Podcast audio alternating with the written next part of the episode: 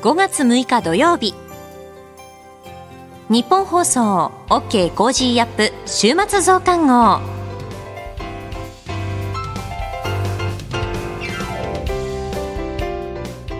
ニッポン放送アナウンサーの新行市佳です。OK Cozy up 週末増刊号。今週の放送でセレクトした聞きどころ今後のニュースの予定を紹介していくプログラムです。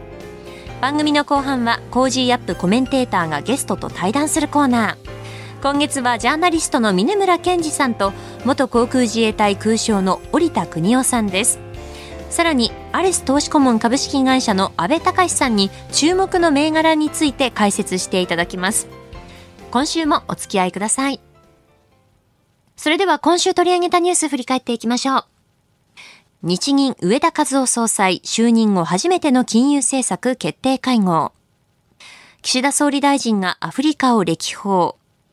全米14位のファーストリパブリックバンクが経営破綻。パラグアイ大統領選挙、台湾との国交維持へ。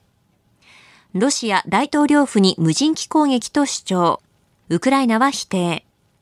岸田総理自衛隊の憲法明記について極めて重要と発言。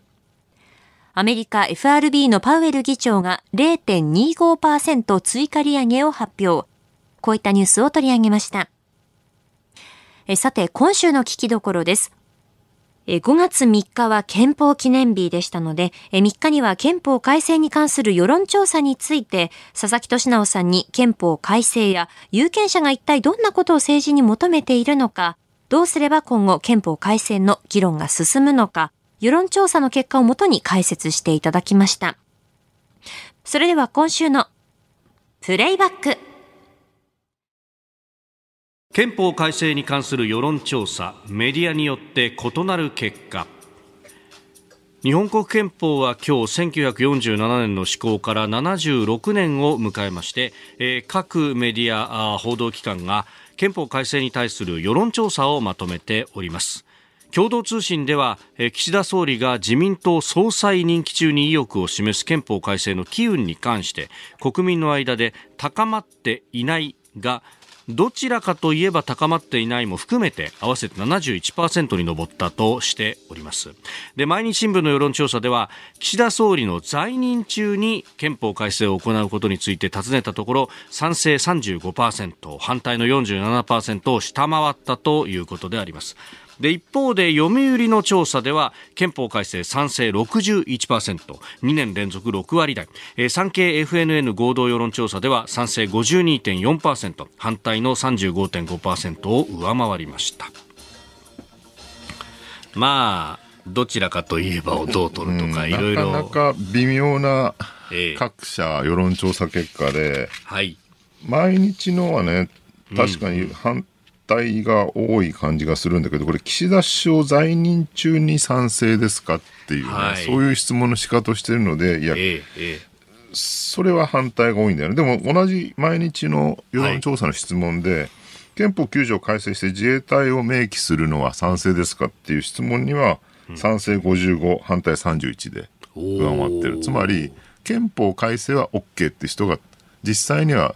多数なのかなと、はい、ただ、なんかあんまり拙速でやってほしくないって気持ちの人が実際多いんじゃないか。だから読売なんかは、そのね、憲法改正賛成が61%、3年連続でって、はい、多数なんですけど、よくその記事を読むとですね、岸田首相の在任中に憲法改正が実現すると思うかって人は、はい、えー、岸田岸田在任中に憲法改正が実現すると思うって人がわずか10%。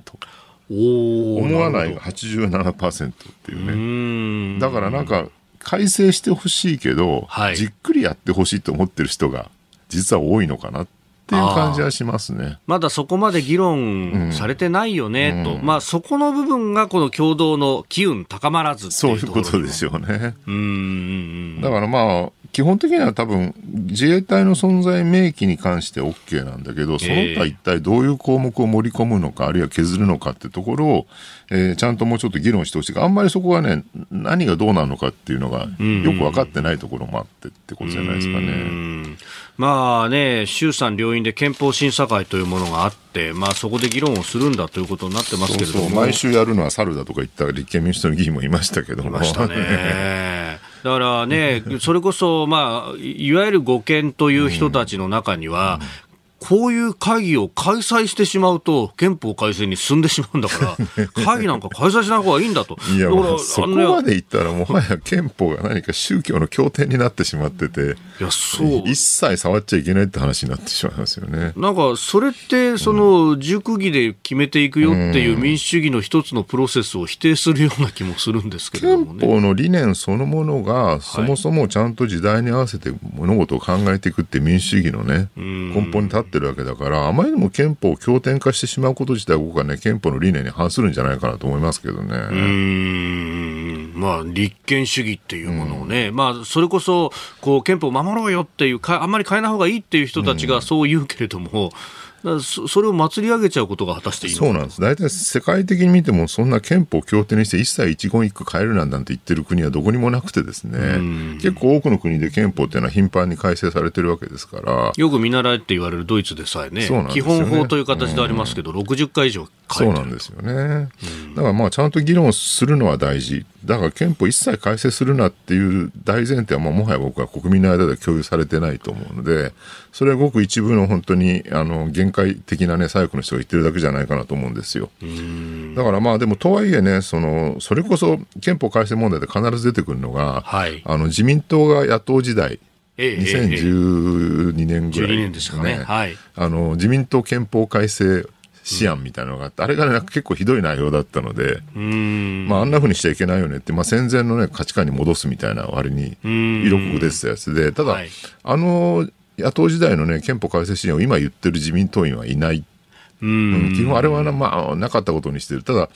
なかったことにしてないじゃないかっていうね、批判もあるので、機関決定的には生きてるじゃないかという話。だから自民党はね、あれはなかったんだってことをちゃんと明確に言ってほしいなと僕は思いますけどね。あ,、うん、まあ、あのあの当時ね、えー、野党で、そして、まあ、当時の与党、民主党とのき違いを際立たせるためには、こういうものを作るべきなんだというのが、まあ、議論としてはあったようですね、まあ、いわゆる保守系の支持者、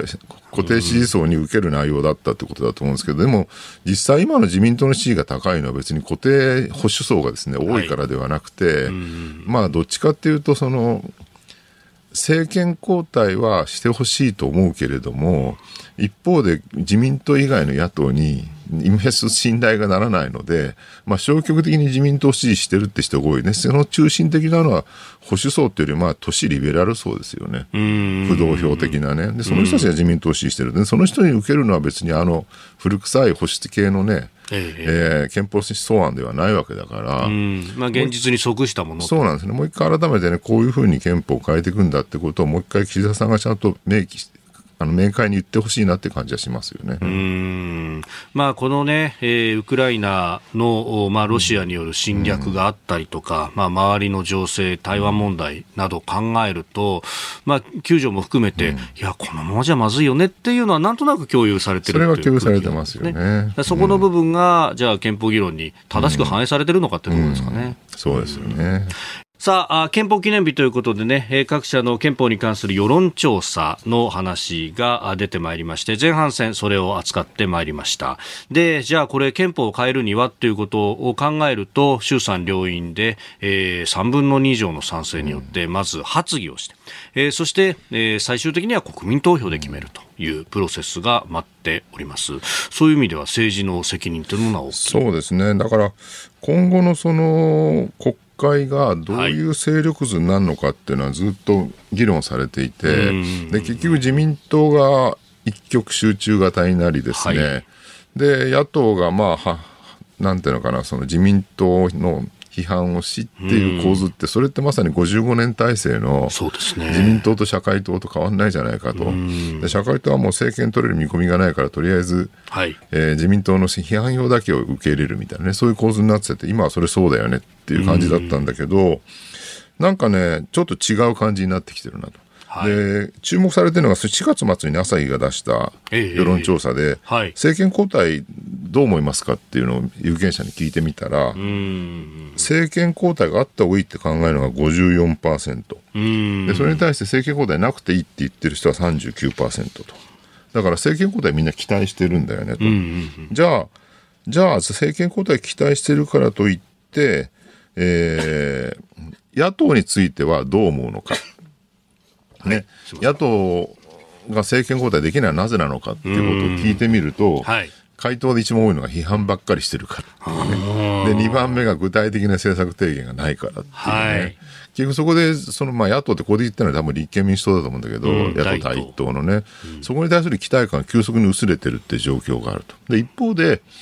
この前の統一地方選ですね、4月のね、はい、前半戦、後半戦両方ありましたけど、えー、結果として維新、国民民主がすごい躍進、維新なんかね、1.5倍にそうですね、増えて、地方議員増えてますからね、はい、で、立憲民主、共産党がね、大変な後退をしていると。でも共産党は結構壊滅的ですよね。あの、お膝元の京都なんて本当に、革新自治体で、はい、そうですね。かつては知事まで出した、うん、そうなんですよ。それこでもう3分の2ぐらいに減ってしまったりとかしてるわけで、大変なこう後退をしていると。でそうすると、まあ、国政がね、どうなるのかまだ分かんないんですけど、はい、支持政党支持率で見ても、もはや立憲民主党よりも維新の方が多くなってるっていうね、でこのままの状況でいくと、国政レベルでも、維新が野党第一党になってる可能性が高く、まあ、立憲民主がね、まあ、いわゆるネットスラング的に言うと、社民党化していくってね。要するにものすごく固定支持層の左,、派系の人たち向けに生きながらえるだけの政党になっていくんじゃないかなっていうね。そうすると、その人たちに受けるためにより極端な主張をするようになるとか。で繰り返しそれやっていくうちに、どんどんどんどんあの外側の支持層が剥がれていって、はい、コアな支持層だけがどんどん小さく小さく残っていくっていうね、まあ、社民党化ですよね。だからまあ立憲民主、社民、共産あたりのが、まあ、多分5、6%ぐらい多分人口のうちいるのかなと思うんだけど、人口と有権者のうちね。はい、で、ここがまあね、その固定的な左翼層の、えー、支持を一手に引き受けて、で、じゃあそれ以外の人はどうなるかっていうと、結局最終的にもう自民党 VS、はい、えー、維新国民民主連合っていうね、だから自民公明対維新国民民主っていうね、この構図に僕はね、意外と正当性実は図らずも、そうなっていくんじゃないかなって感じはちょっとしてるんですよね。うんまあね、あの、この間の入管難民法の改正案の審議なども、うん、まあ、立憲民主の中でも、まあ、現実路線歩もうよっていう人たちの中で、修正協議もかなり煮詰まったところまで行ったんだけれども、最終的にひっくり返したと。そうなんですよね。あれはね、本当にもったいない話で、うん、かなり自民党歩み寄って、はいね、第三者機関の設置とか。そうですね。不足にそれを書いておいてうそうなんですよね。で、これは自民党側としてもすごい情報だってみんなが言ってたぐらいで、はい、で、これ立憲民主飲むかなと、同然誰もが思ってたのが、うんうんうん要するに立憲民主内の、はい、まあ、左派系が反対して。こんなの生ぬるいと。結局設置って書いてないじゃないかと。不足に書いただけじゃ意味がないじゃないかと。不足じゃダメだっていうね、うん、不足でいいんじゃないかと僕は思ったんだけど。不足で書いとけば、あれどうなったあれどうなったって毎回質問できますからね。そうなんですよね、うん、で、結局反対に回ってしまったので、不足も外れてしまったというね。うこれってね、本当に今の、その、立憲民主と政治の関係を如実に表していて、要するに小刻みな改善じゃだめだと、とにかく徹底的に反対して批判するのが野党の役割なんだっていうのが、割に立憲民主のその固定層の、ね、考え方なんですよね。でも、これね、今の社会ってそうなんだけど、はいものすごく複雑になってるので、至る所にトレードオフが起きてくるわけですよね。あちらを立てばこちらが立たずがいっぱいある。あるものを解決しようとすると、それに副作用が起きてしまうので、また別の問題が起き上がって、立ち上がってくるってことはね、やたら通るから、そうするとね、小刻みな改善でしか治らないんですよね。でそれをね、全部ひっくり返してバーンと直そうとしても、多分うまくいかないケースが多い。ただなんかやっぱり立憲民主はね、そこをね、分かってなくて、何でも小刻み回収じゃだめだって、全部ひっくり返せっていう方向に行ってしまうので、うまくいかなくなってるってことなんですね。この後はこれからの1週間のニュースの予定と来週のコメンテーターをご紹介します。後半は番組コメンテーターの対談コーナーです。どうぞ最後までお楽しみください。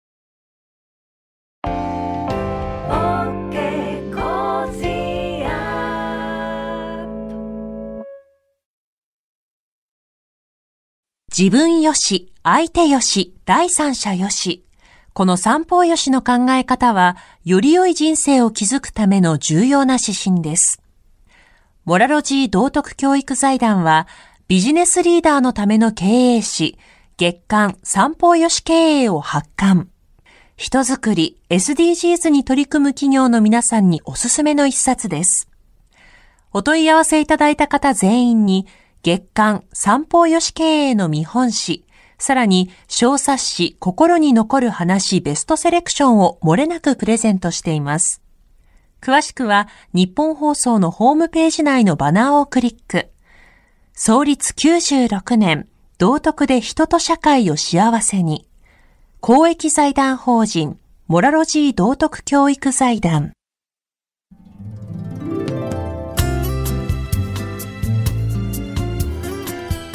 OK Cozy up 週末増刊号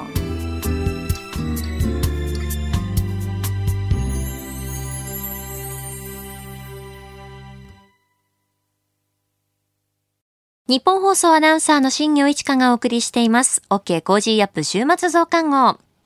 ゴールデンウィーク、皆さんいかがお過ごしだったでしょうか、えー、今週の OK Cozy up はですね、連休の間も通常通りお届けしました。例年よりもですね、ゴールデンウィーク期間中、連日最新ニュースをお伝えしてきましたが、聞き逃しちゃったなという方はぜひ、ポッドキャストや YouTube ラジコのタイムフリーなどでニュースチェックしてください。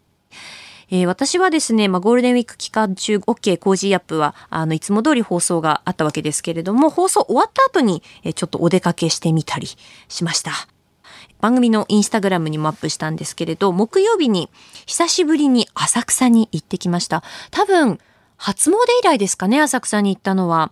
えっ、ー、と、番組終わってから行ったので、だいたい9時30分ぐらいに浅草には着いて、そこからまあ11時ぐらいまでですかね、ブラブラっと、あの、まあ、役払いもあったりして 行ってきたんですけれども、あの、番組スタッフからその浅草のね、賑やかな感じを写真に撮ってほしいということで、こう自撮りをしようと思っていたらですね、自撮りを撮ろうとすると人があまりにも多いので、誰かの自撮りに映り込んでしまうということがあって、えー、なんとか写真を撮るのにも苦労したというところなんですけれども、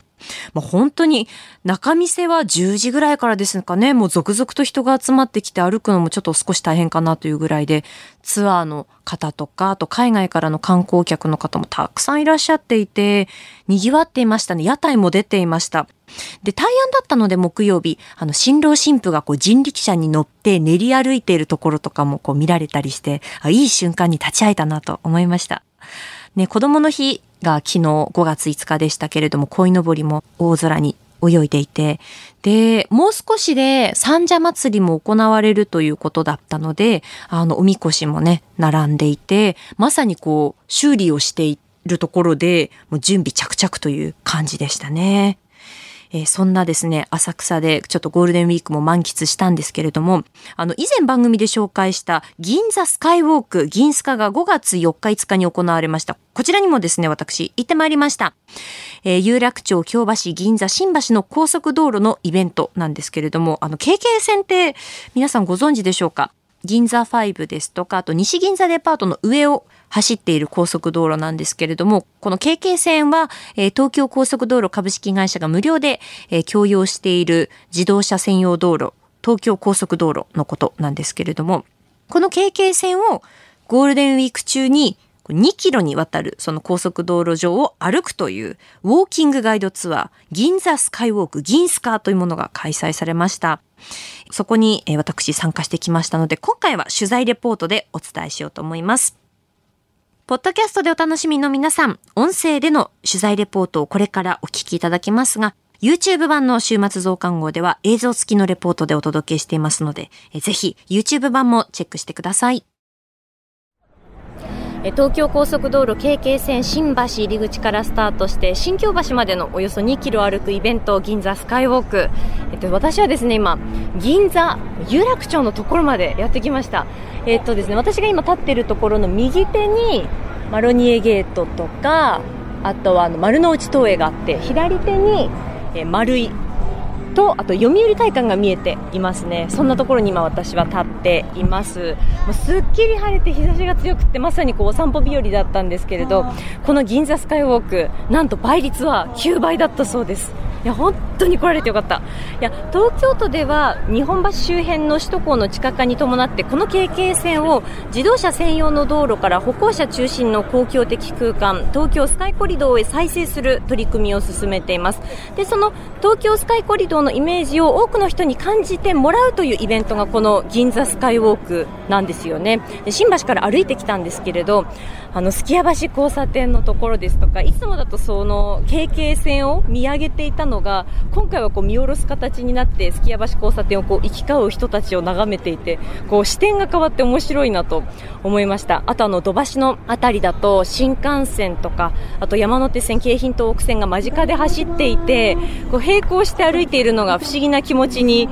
なりましたね。もうなんかこう、ビルに、たくさんのビルに囲まれながら、下の眺めを楽しみながら歩くのってとっても気持ちいいなと思いました。で今私がいるこの銀座有楽町のところはとてもの賑やかな雰囲気も伝わっているかなと思いますが今回は再生モデルエリアとして東京スカイコリドーの完成イメージを表現しているエリアになってるんですよね。なので今ちょっとこう歌とか音楽も聞こえてきてますけどキッチンカーもありますしちょっと横になれるところとかあとステージイベントあと展示などもあってとっても賑やかになっています。2030年代から2040年代が東京スカイコリドの完成と言われているんですけれども、まあ、公開収録とか生放送ができたら面白いかも気持ちいいかもなんて思いました。えこれからどんな整備がされて新しく生まれ変わっていくのか本当に楽しみです。え取材した模様番組のインスタグラムにアップしますのでぜひチェックしてください。今回は銀座スカイウォークを紹介しました。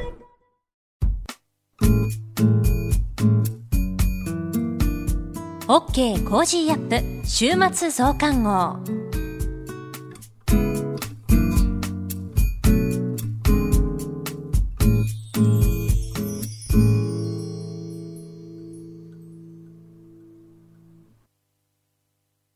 続いてはこれからのニュースの予定をご紹介します。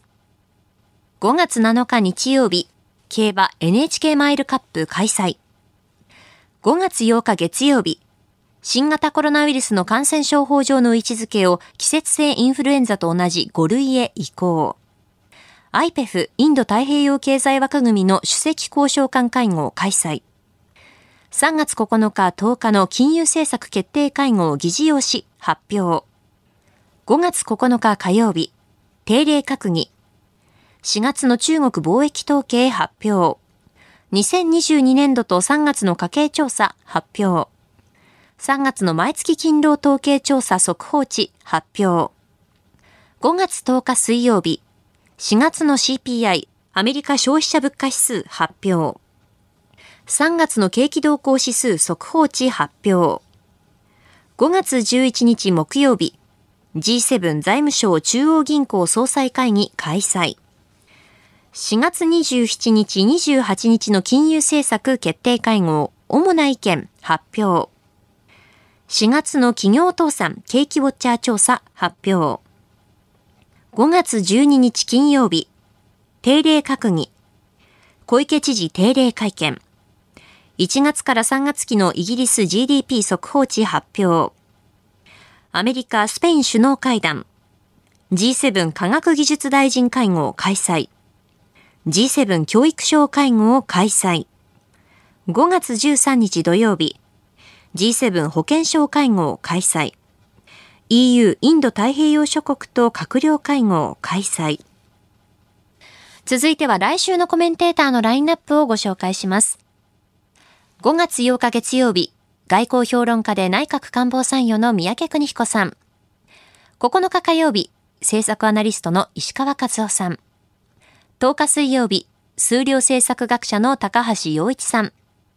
11日木曜日、学習院大学特別客員教授、元中インドネシア大使の石井正文さん。12日金曜日、キャノングローバル戦略研究所主任研究員の峯村健司さん。コメンテーターの皆さんは6時台からの登場、ニュース解説をしていただきます。OK コージーアップぜひお聞きください。この後は Cozy up コメンテーターがゲストと対談するコーナー。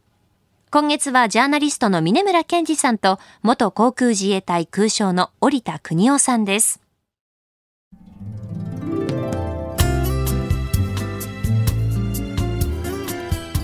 OK コージーアップ週末増刊号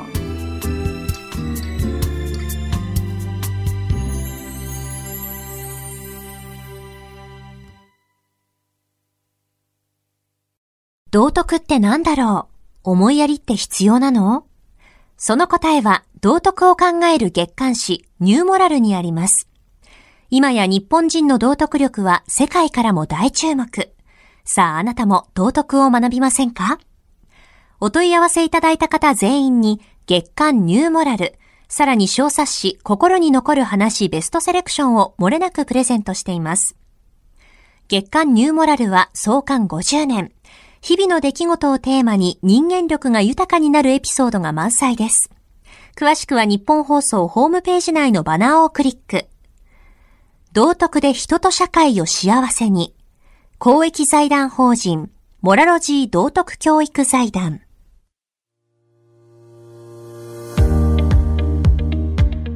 こんにちはジャーナリストでキャノングローバル戦略研究所主任研究員の峰村健二ですこの配信は日本や世界を取り巻く様々な課題を掘り下げる対談番組です。今回のお相手は元航空自衛隊空将で麗澤大学特別教授の織田邦夫さんです。よろしくお願いいたします。よろしくお願いします。あの、織田さんとは昨年の7月ですね。すねあの、濃厚な番組をやらせていただいたんですが、はい、またあの、7月からこの相当この日本を取り巻く安全保障の環境が変わったので、でね、ちょっと今日もその続編という形でディープに行かせていただければと思います。はい、でまずあの、織田君賞、あの、この度は正論大賞のご受賞おめでとうございます。第38回。ありがとうございます。おめでとうございます。戸惑っております。いやいやいやいやいや。実力不相応というかですね。第1回から37回まで、はい、もうそうそうたる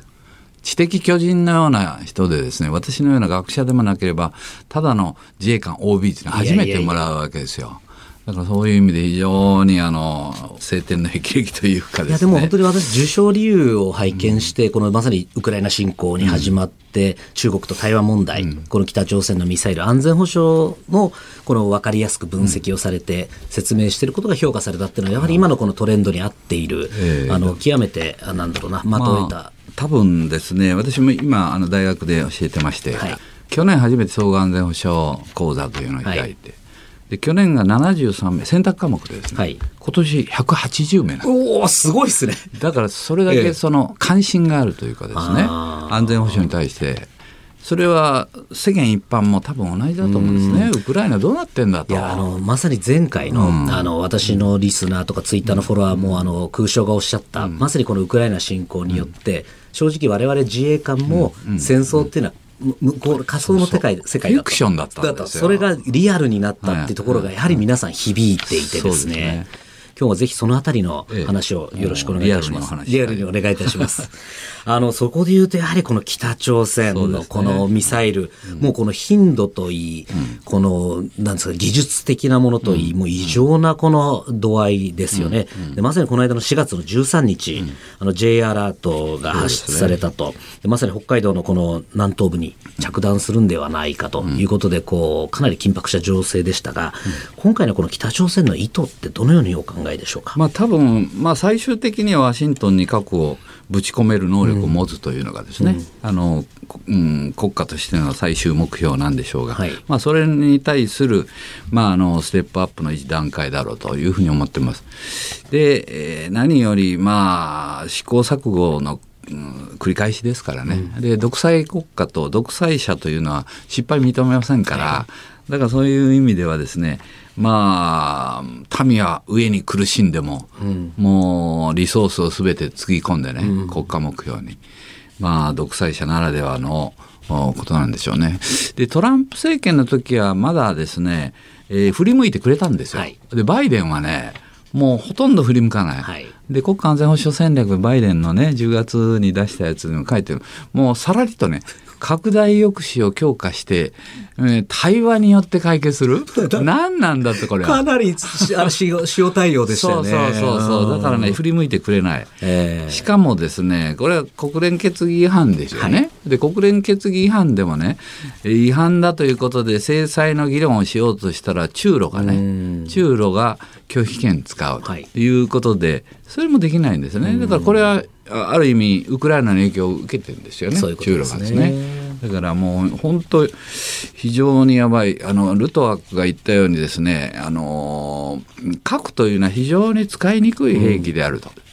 うん、じゃあ無駄かというとそうではない、ね、核というのは使われない限り有効であるってこれはルトワックのパラドックスね。これそのものだと思うんですよ。持ってない国に対して有効、ね、そうそうそう有効なんですよ。しかもね、その使う本人が正気でないことがえー、ことの認識がある場合さらに有効であるというそうですね。キム・ジョンウンならね。二重三重にそうですね。使うだろうと思ってるしからこれはできますとねやばいですよ。そうですね。だから1万5千キロのえー、距離がねこれ必要なんですね、はい、アメリカ全土を稼ごうと、はい、あのカバーしようと思ってね。それに着々とえー、昨年から火星1718と、はい、これはもう、えー、あとわずかで完成といったところまでいってんじゃないですかね。ね。この間のアメリカの軍の人間とちょっと意見交換をしたんですが、はい、彼ずっとこう北朝鮮をウォッチしてるんですが、えー、やはり今回の火星18はもうショックだったと。うん、やはりその最初のこの第一の段階の時っていうのはもうまさに北海道にこう、ね、あの狙ってた、うん、それが急にこのま垂直に上がったっていうの、これも本当に彼らの言葉を借りると第二のスプートニックショックだっていう言い方をしてたんですねつまりあの当然北朝鮮の,、あのミサイルなんかあのしょぼいと思ってたら、知らない間に気づく気づいたら抜かれていたというふうに言ってた。でもう一つ言ってたのはそのやはり今回固体燃料ですよね、固体燃料ってもういくらでもこう動ける、でもう予知がしづらい、という意味ではその二重の意味で迎撃が難しいっていうふうに言っていましたが、この辺り空襲はどのようにあのですねまさに固体燃料というのは燃料注入の時間がありませんから一番対処しにくい、はい、こう衛星で見てても、ええ。えー、衛星の偵察の間撃を縫ってねやるやられると、うん、全く対応できないというのはあります。一方でね言われてないのは今回見てみますと九輪総輪車、はい、あれのだから2つで、えー、18ですよね。ね18に固体燃料のロケットというのはね燃料が満載のまま動くっていうことですよ。あなるほどだからねえー、その火星17号は液体ですよね。はい、液体そうすると空なんですよ、動くときは。動くときに入れれないんですね、うん、燃料だというのはね。だから、えー、っと、約48トンかな。48トンを18の車輪でね、支えなきゃいけない。これはね、えー、単車輪荷重がね、はい、2.5トンぐらいなんですね。かなりの。これはね、北朝鮮で耐えれる道路あるのかなと、はい、こういうのあるんですよ。確かに舗装の道路って少なかったですね。で固体燃料の弱点ってそこなんですよ。なるほど。重いままね移動しなきゃいけないあまり動けないしかも、えー、北朝鮮はねいっぱい川あるんですけど川をねえー、要は40トン50トンのものがね越せる橋があるかというとそうでもないんですね。厳しいですねだからこれはあのある意味ねえやっぱり弱点をよく見ればアメリカはそこに対していわゆる反撃能力つまり撃つ前に撃てるというチャンスが出てくるというのはありますよ。なるほど、ええだからそこはねあのまさに、えー、燃料注入の時間がないから即時性がある、えー、瞬発力があるよということを言われるんですが一方やっぱりね欠点もあの今国防省で見てると思いますよ。なるほど。はい、私も2018年に初めて平壌に取材で行ったんですけども、はい。もちろん平壌の周辺はしっかり道路もしっかりしてて、えー、あの滑走路にこうなるような道路があるんですけど、うん、ちょっともう郊外に行くと、うんね、もう舗装も結構微妙なところもあったので、えー、確かに空将おっしゃる通り、かなりそこは厳しいかもしれないですね。そうですね。あらゆる手を尽くしてね、うん、えー、撃つ前に潰すっていうのは当然ね考えてますよ。なるほど。で、私が現役時代ね、もうこれは非じゃないから お話できるのはね、はい、あのクリントン政権の時ね、はい、1995年か、はい、5年6年ですね。はい。あの頃ねアメリカとよく、まあ、私担当で、えー、調整してたんですけどね、はい、彼らが言うのにねもう戦争一歩手前だったんですよ。もう先制攻撃でね、はい、トマホークで、はい、えー、攻撃するということまであのちゃんと作戦計画にね、はい、載ってたんですね。これはもう手術の事実だからお話できるんですけどね。でその時にね面白いなと思ったのは、えー、彼らの言葉を借りて言いますとね、えー、要は山に要は穴をくり抜いて洞窟にしてると、はい。はい、その山はみんな北斜面に作ってるって言うんですね。だからあれと一緒ですよ。台湾のね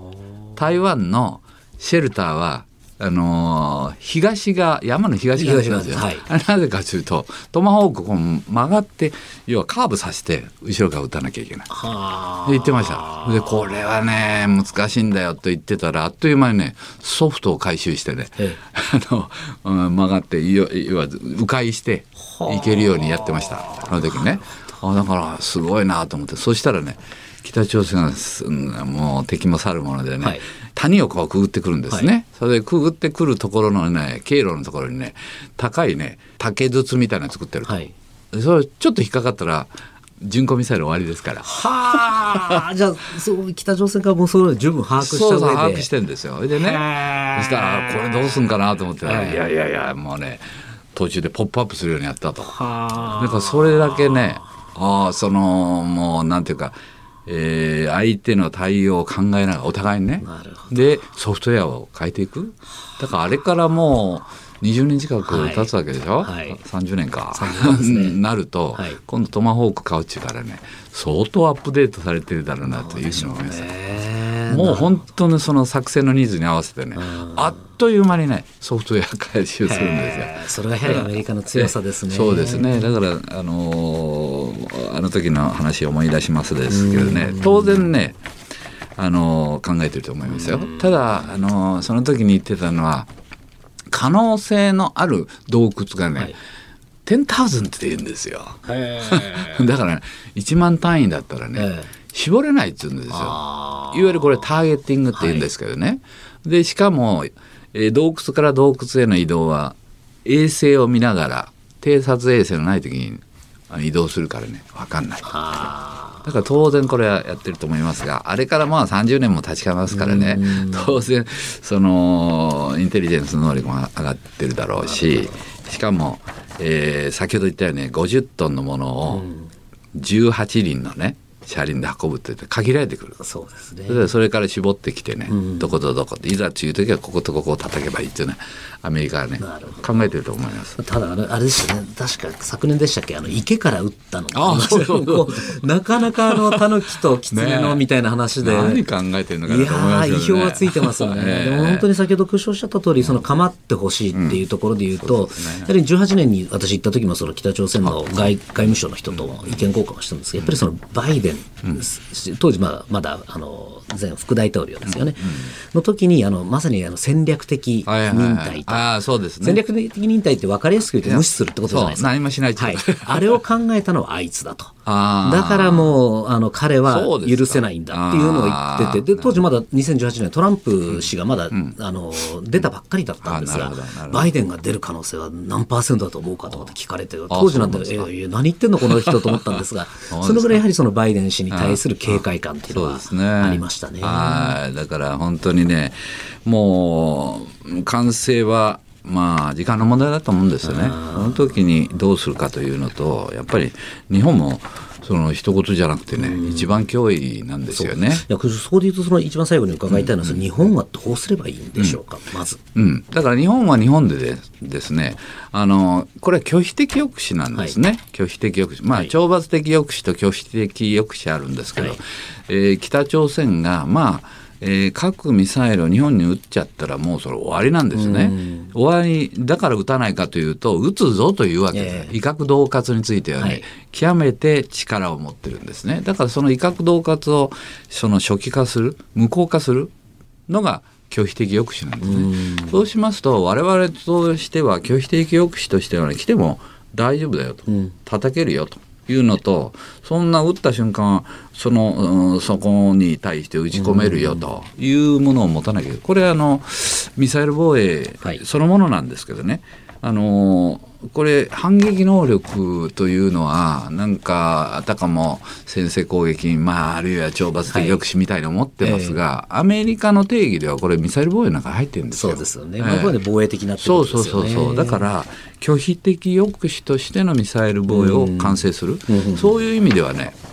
あのイーサー・ショアは、私はやっぱり陸上に配備すべきだと思いますよ。そうですよね、うん、あんな海に配備するってもう理屈が通らないことを平気でやってるけれども、ね、やっぱり24時間365日ね、うん、えー、要は弾道軌道のミサイルについてはイーサー・ショアで出ますよというのと、はい。はいじゃあそれに対して弾道軌道じゃなくてイスカンデルみたいな不規則な軌道のミサイルが出てきました。これに対しては、まあ、あの拠点防空でね SM6 みたいなミ,、サイルありますけど、はい、あれはまあ守備範囲が、うん、極めて狭いんですね、ね。うん、だからそれに対してはやっぱり反撃能力で撃つ前に叩くと、うんはい、これは全部が揃ってようやく拒否的抑止になるんですよ。つまりそれは相手の核の威嚇恫喝を初期化する、はい、初期化する無効化するということを持たなきゃまあ日本人がまずパニックになるっていうのは一番弱いね。そうですね。もうこれあのねあの戦争より平和で平和をなんて言って変な対応をするみたいな。そうそうそう。もう譲れよみたいなね、降伏しろよみたいな。もう敗北主義、ね、これ一番ダメなんですよ。でもこれ敵方もそれを見てますからね。そうですね。だからそこはね。大丈夫ですよと、うん、我々すべてにわたってあの対応できる能力を持ってますということで、それを示すことによってね相手があこれは、うん、打つことがメリットなのかデメリットなのか、はい、そういう判断でまあ、金王朝の存続ということを見るでしょう。それとは世界的に、国際的にどうなんだというのを見て、いや、これはちょっと損だなというふうになると、抑止力が働くと、こういう話ですから、はい、はだからそこはあの国民がしっかり理解してもらわなきゃいけないと思うんですね。ありがとうございます。あの、ちょっと次回はじゃあそのあたり、日本の防衛ということで、はい、あの、三文書の話なんかをちょっと伺っていければと思います。はい、えー、今月は元航空自衛隊空将で、麗澤大学特別教授の織田邦夫さんにお話を伺っております。次回もよろしくお願いいたします。はい、よろしくお願いします。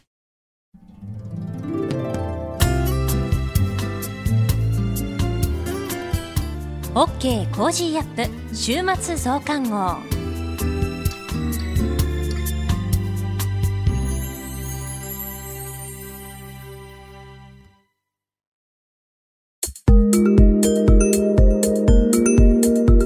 OK Cozy up 週末増刊号。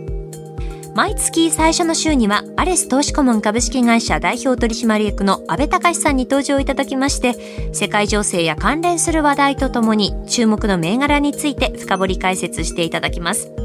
それでは安倍さんよろしくお願いします。はいよろしくお願いいたします。